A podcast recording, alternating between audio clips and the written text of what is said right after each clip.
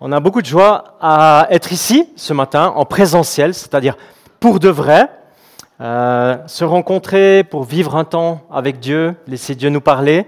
Merci pour cette prière aussi. C'est vrai que Dieu nous parle toujours proportionnellement à l'ouverture de notre cœur. Alors je ne sais pas comment tu es venu, vous êtes venu ici ce matin. S'il y a un cœur en toi qui est ouvert à recevoir ce que Dieu aimerait euh, partager par son Saint-Esprit. Durant les derniers dimanches, euh, j'avais l'occasion de vivre des temps particuliers d'encouragement à l'extérieur, euh, d'autres endroits qu'ici à l'Arsenal. Alors j'aimerais apporter des salutations de l'église sœur de Langnau, où j'ai été invité à prêcher le 13 septembre dernier. J'ai eu la possibilité de rafraîchir un peu mon suisse allemand et puis de donner un encouragement avec une histoire particulière, celle d'Abraham qui, au soir de sa vie, doit vivre une épreuve exigeante. Peut-être que vous vous souvenez de cette histoire. C'est très exigeant pour cet homme, ce père de la foi. Et puis dimanche dernier, on était dans les hauteurs de Tramelan avec l'équipe de catéchisme. On a eu le privilège de vivre un temps fort autour de la création des patriarches, de la création d'Israël au Sinaï. Et puis on a imaginé partiellement, je dis bien partiellement, on a même vécu le sacrifice d'Isaac par Abraham, c'est dans Genèse 22. On a réfléchi, qu'est-ce qu'on est d'accord, nous, de sacrifier aujourd'hui dans nos vies? Qu'est-ce qu'on est d'accord de mettre sur l'autel aujourd'hui, ici et maintenant? Puis on remarque que ce sont des textes anciens, une autre culture, des pratiques qui sont inhabituelles, parfois surprenantes, mais tellement inspirant quand même pour nous aujourd'hui, parce que la parole, elle est vivante, ça nous rappelle le sens de nos vies, pourquoi on est là, qu'est-ce qu'on fait dans nos vies, qu'est-ce que Dieu veut mettre dans le vécu de la création de la planète entière, dans l'histoire de l'humanité, mais aussi dans ma vie personnelle, dans ma vie privée? Alors à chacun de nous, qu'on soit ici, qu'on soit à Langnau, qu'on soit au catéchisme. Et puis c'est vrai, dans trois semaines, eh bien, pendant mes vacances, je serai dans un camp en montagne avec des hommes de toute la Suisse et même au-delà. Quatre jours d'encouragement, de remise en question sur notre rôle d'homme, de fils de Dieu, d'époux, si c'est le cas, ou de papa. Et puis on médite un thème de la transmission. On médite Abraham, Isaac et Jacob, les premières figures marquantes de la foi, les hommes de puissance et de faiblesse en même temps que Dieu a choisi pour son plan. Qu'est-ce que ces hommes ont à nous dire pour aujourd'hui? C'est quoi le message de leur vie? Qu'est-ce qu'on peut retirer pour nous? Alors c'est passionnant et c'est très défiant, mais ça vaut largement la peine d'y réfléchir. Et dernière image, hier encore, j'ai reçu une très belle image de la décoration de Sukkot, parce qu'on est en plein dans le calendrier juif, dans la fête des cabanes, où on décore, on construit une cabane. D'ailleurs, j'apprécie beaucoup la décoration aussi, qui est là ici ce matin. C'est un peu une fête qui redit que Dieu pourvoit, qu'il est celui qui nous accompagne, qui, même quand on doit se déplacer, même quand on doit aller d'un endroit à l'autre, c'est la fête de Sukkot qui nous rappelle que Dieu, c'est un Dieu du voyage, un Dieu du déplacement, et puis qui nous accompagne partout où on choisit de lui faire confiance, de faire un bout de chemin avec lui. C'est une image d'une famille ici dans la région qui aime bien marquer ce temps aussi. Voilà le contenu un peu de mes dernières semaines, dans ma réflexion, dans ce que je médite. Alors je vous laisse imaginer un peu les lectures euh, bibliques dans lesquelles je suis actuellement, mes méditations, qu'est-ce que ça apporte dans ma vie. Et j'aimerais poursuivre ce matin euh, dans ce domaine. Je réfléchis avec toi qui est venu, ensemble on le fait.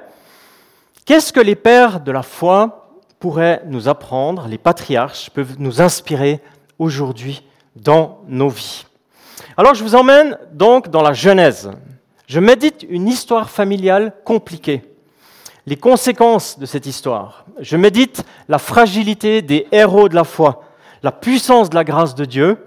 C'est exactement les lignes directrices, les punchlines de ce que j'aimerais partager ce matin. On médite la fragilité des héros de la foi, celle de Jacob notamment, le créateur de la nation d'Israël, et puis en même temps, on médite la force et la puissance de la grâce de Dieu dans sa vie. Les desseins que, Dieu conçoit et qu'il accomplit. Si vous avez vos Bibles, je vous invite à les ouvrir. C'est Genèse 22, l'adresse. Et puis on va lire de 10 jusqu'à 22. Pardon, ce n'est pas Genèse 22, c'est Genèse 28. 28, pardon. Genèse 28, 10 à 22.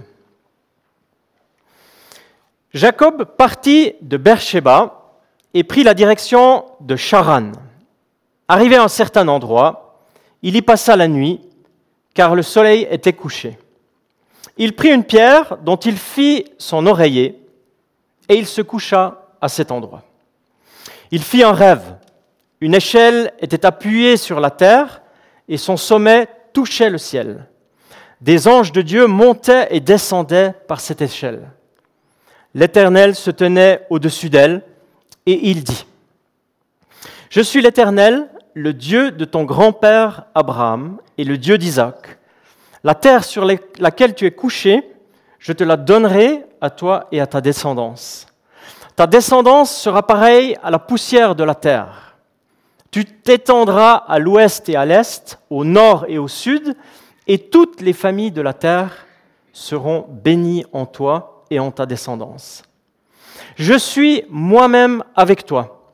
Je te garderai partout où tu iras, et je te ramènerai dans ce pays, car je ne t'abandonnerai pas tant que je n'aurai pas accompli ce que je dis. Jacob se réveilla et se dit, c'est certain, l'Éternel est dans cet endroit et moi, je ne le savais pas. Il eut peur et dit que cet endroit est redoutable. C'est ici que se trouve la maison de Dieu. C'est ici que se trouve la porte du ciel. Jacob se leva de bon matin, il prit la pierre dont il avait fait son oreiller, il en fit un monument et versa de l'huile sur son sommet. Il appela cet endroit Bethel, mais euh, la ville s'appelait auparavant Luz. Jacob fit ce vœu, si Dieu est avec moi et me garde pendant mon voyage, s'il me donne du pain à manger et des habits à mettre, et si je reviens dans la paix, dans la paix chez mon Père, alors l'Éternel sera mon Dieu. Cette pierre dont j'ai fait un monument sera la maison de Dieu, et je te donnerai la dîme de tout ce que tu me donneras.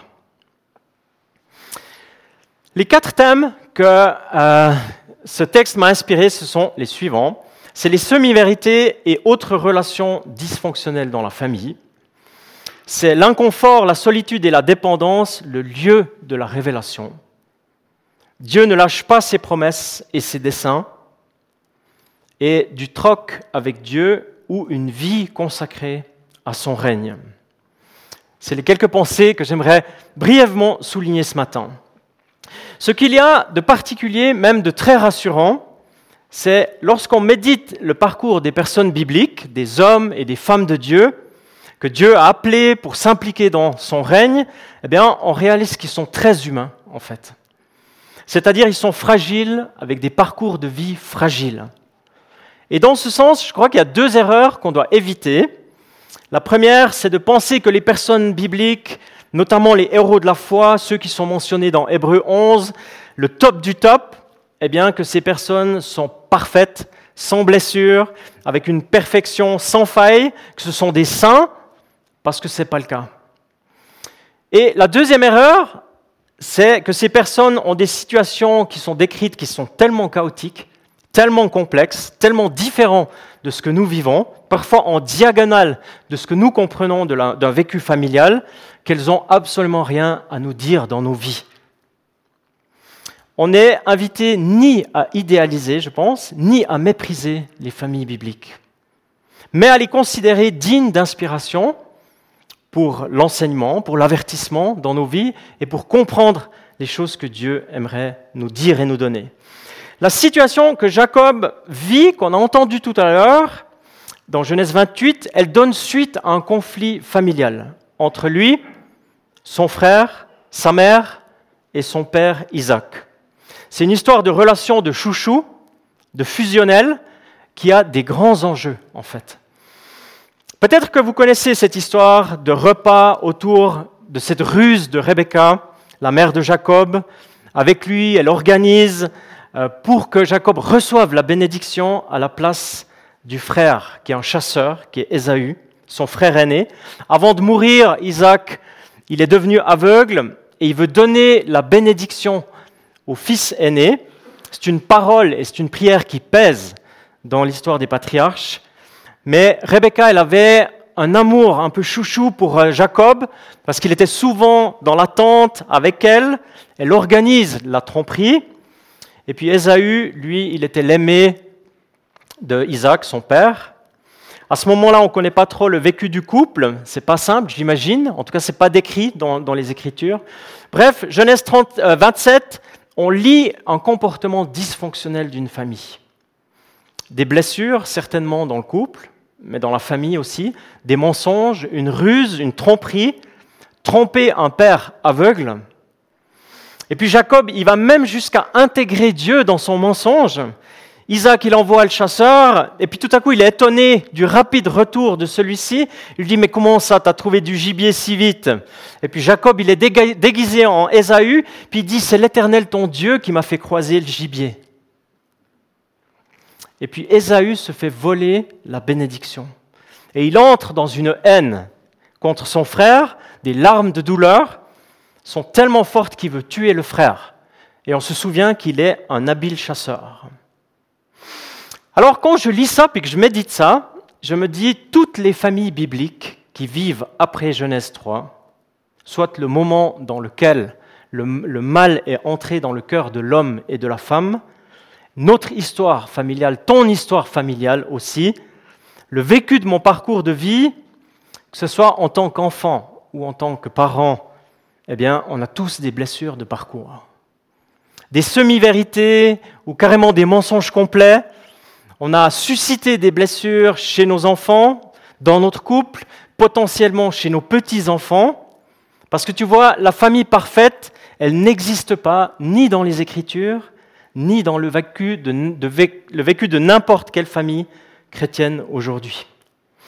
Alors je sais par cette réalité que je viens de décrire que j'ai été blessé dans mon enfance, dans la relation avec mes parents, et je sais aussi que moi-même j'ai blessé mon épouse, mes enfants, et avec une assez grande certitude que je vais aussi le faire avec mes petits-enfants.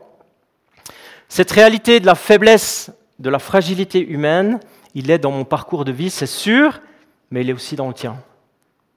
C'est la nouvelle qui est assez réaliste, mais assez triste aussi, mais c'est aussi la possibilité magnifique de vivre la grâce de Dieu qui, lui, est parfait. Amen. Et ça change tout. C'est vrai dans l'histoire des patriarches, chacun d'entre eux, et c'est vrai dans nos familles, encore bien plus depuis que le Père a envoyé le Fils.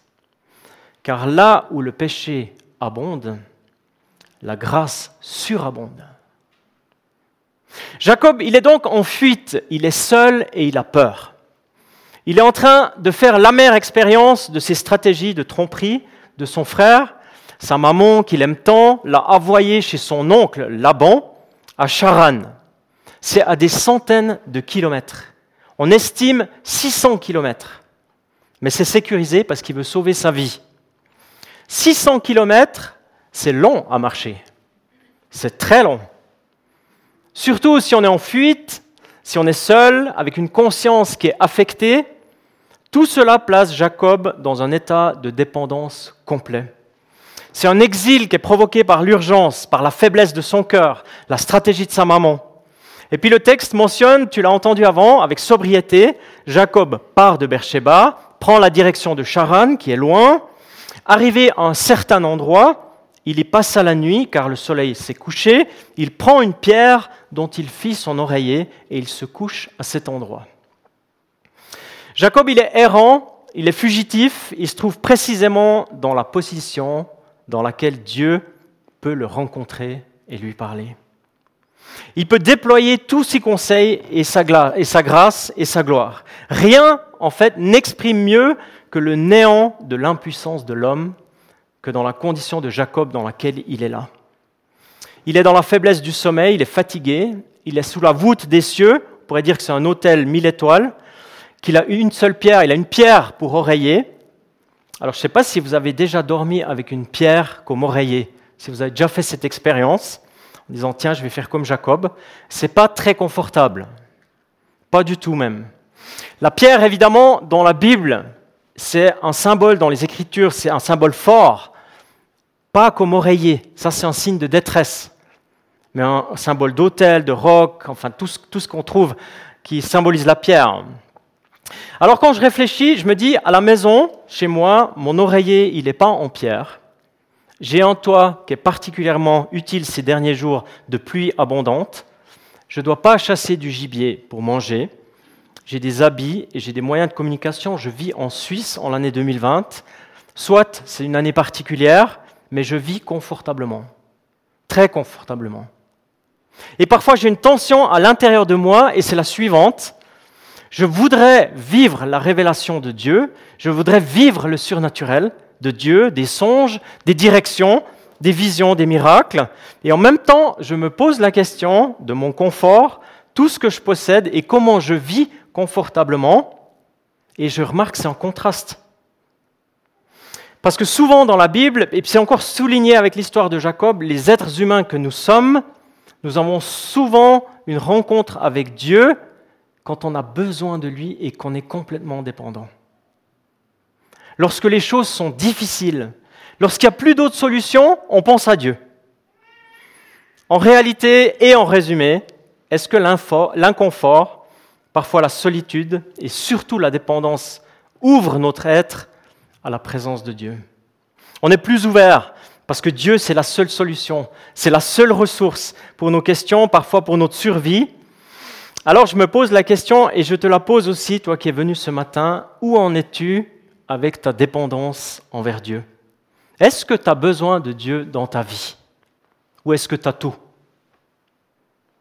Est-ce qu'il t'arrive de te débrouiller sans lui? Tu arrives à te débrouiller sans lui.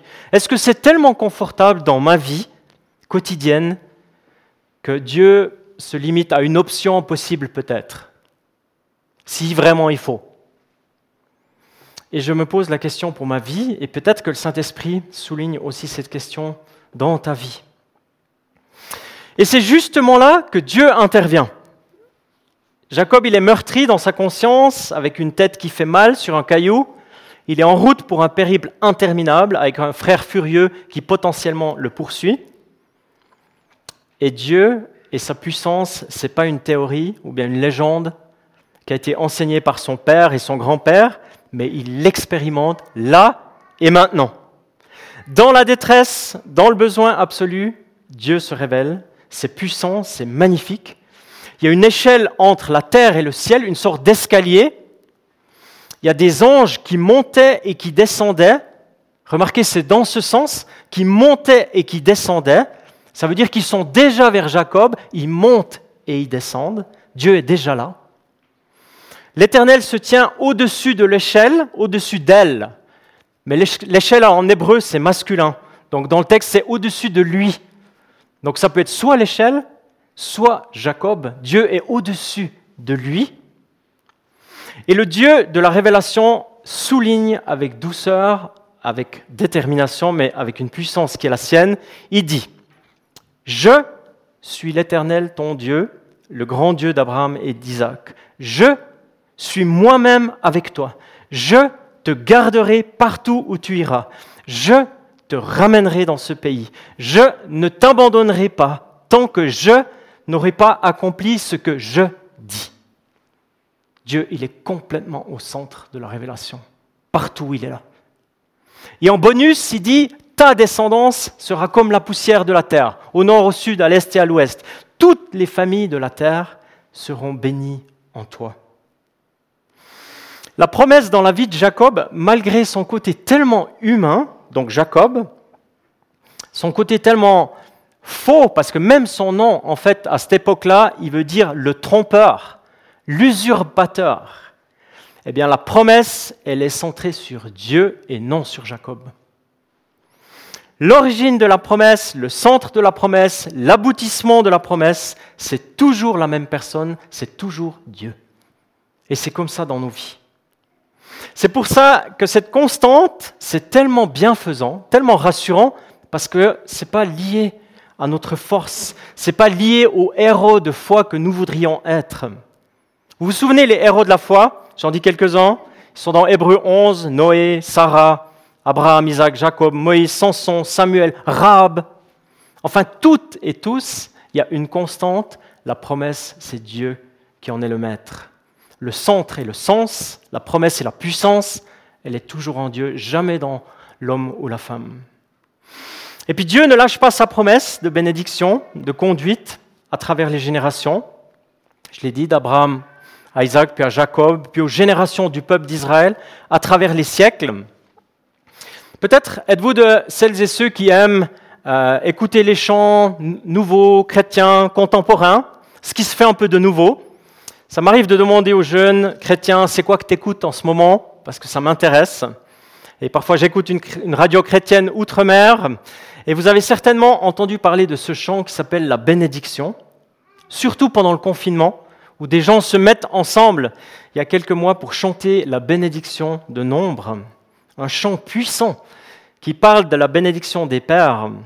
Alors je vous invite quelques secondes à entendre une version particulière d'un ami qu'on va juste entendre.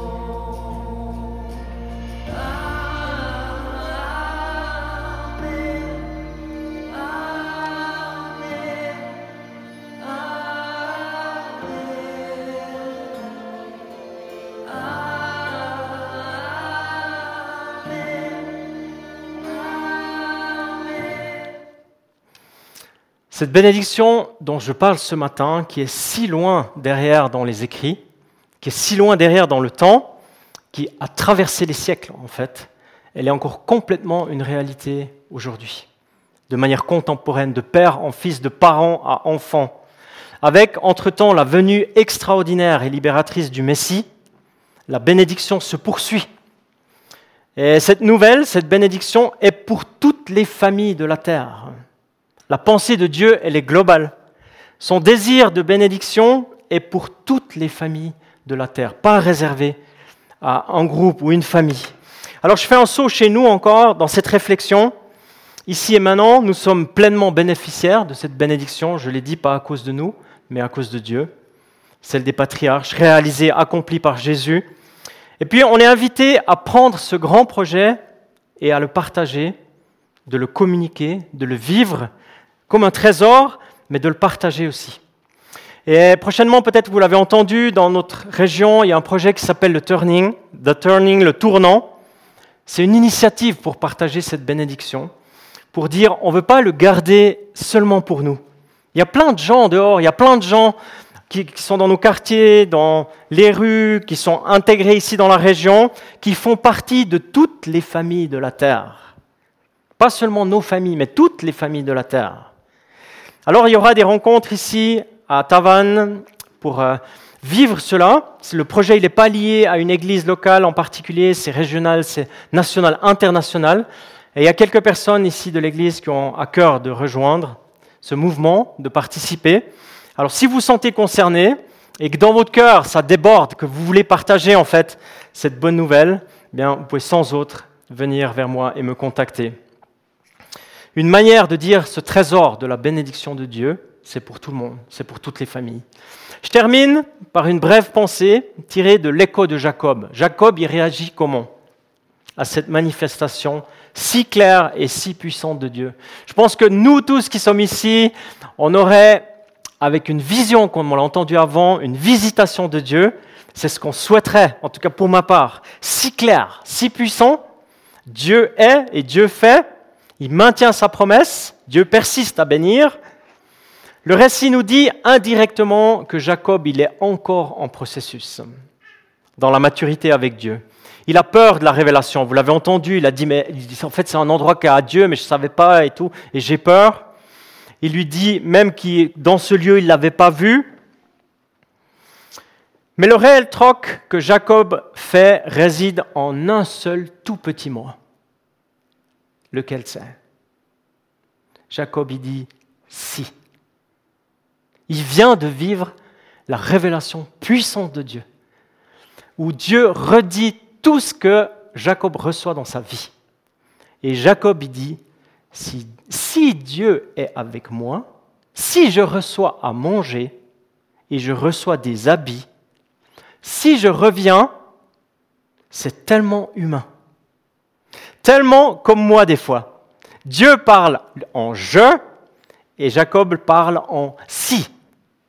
Si ceci, si cela, alors je pense que Dieu existe, alors je choisirai de lui faire confiance. Plus je méditais ça, plus je me suis dit, ça c'est le thème d'une prédication complète, les jeux de Dieu et les si de l'être humain. Les je dis et je fais de Dieu, et les si, ceci, cela, eh bien alors peut-être de l'être humain. Celles et ceux qui connaissent l'histoire savent que Jacob, il s'est encore battu avec Dieu, il s'est battu pour de vrai, de manière physique, D'ailleurs, c'est même devenu son nom plus tard et celui de toute une nation, celui qui lutte avec Dieu. Alors, moi je dis Alléluia, parce que malgré ça, Dieu, il n'abandonne pas Jacob, il le suit, il le précède, il l'accompagne, il le garde. Et ça, c'est le message pour moi ce matin, et c'est le message pour toi qui est venu. Je ne connais pas la situation, ton cœur, ta pensée, ta prière. En tous les cas, Dieu, il aimerait te dire, eh bien, je te garde, je suis avec toi, partout où tu vas, dans ce que tu fais.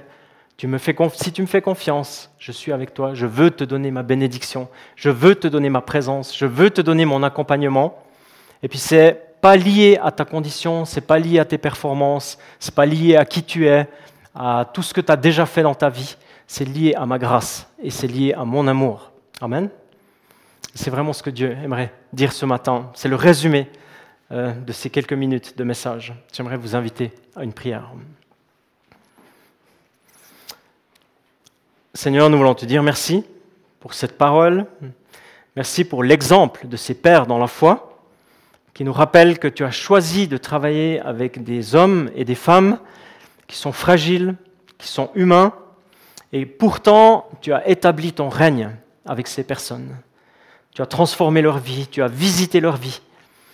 Et je prie que dans ce que nous avons entendu ce matin, de ta parole, dans ce que tu as parlé dans nos cœurs, par ton Saint-Esprit dans notre situation, alors que c'est si différent, si loin dans le temps par rapport à ce qu'on a lu, eh bien que tu viennes inscrire ta présence aussi dans nos parcours. Et que là où nous en sommes, eh bien que tu renouvelles la promesse, mais que tu renouvelles aussi nos cœurs dans l'alignement à ce que tu dis par rapport à nous personnellement, peut-être nos couples, nos familles, l'Église ici que nous puissions, dans le temps contemporain, vraiment être celles et ceux que tu veux que nous soyons. Obéissants, sous ton regard de Père bienveillant, mais impliqués dans les choses de ton règne, non pas par nos forces, mais par une grâce et une bénédiction que tu renouvelles ce matin. Et je prie pour chacun d'entre nous ici, mes frères, mes sœurs, toutes les générations, en demandant que ce que nous comprenons de la part de Dieu, de ta part, Seigneur, eh bien, que nous puissions le vivre et simplement l'accueillir et l'intégrer dans nos vies. Par le nom de Jésus. Amen.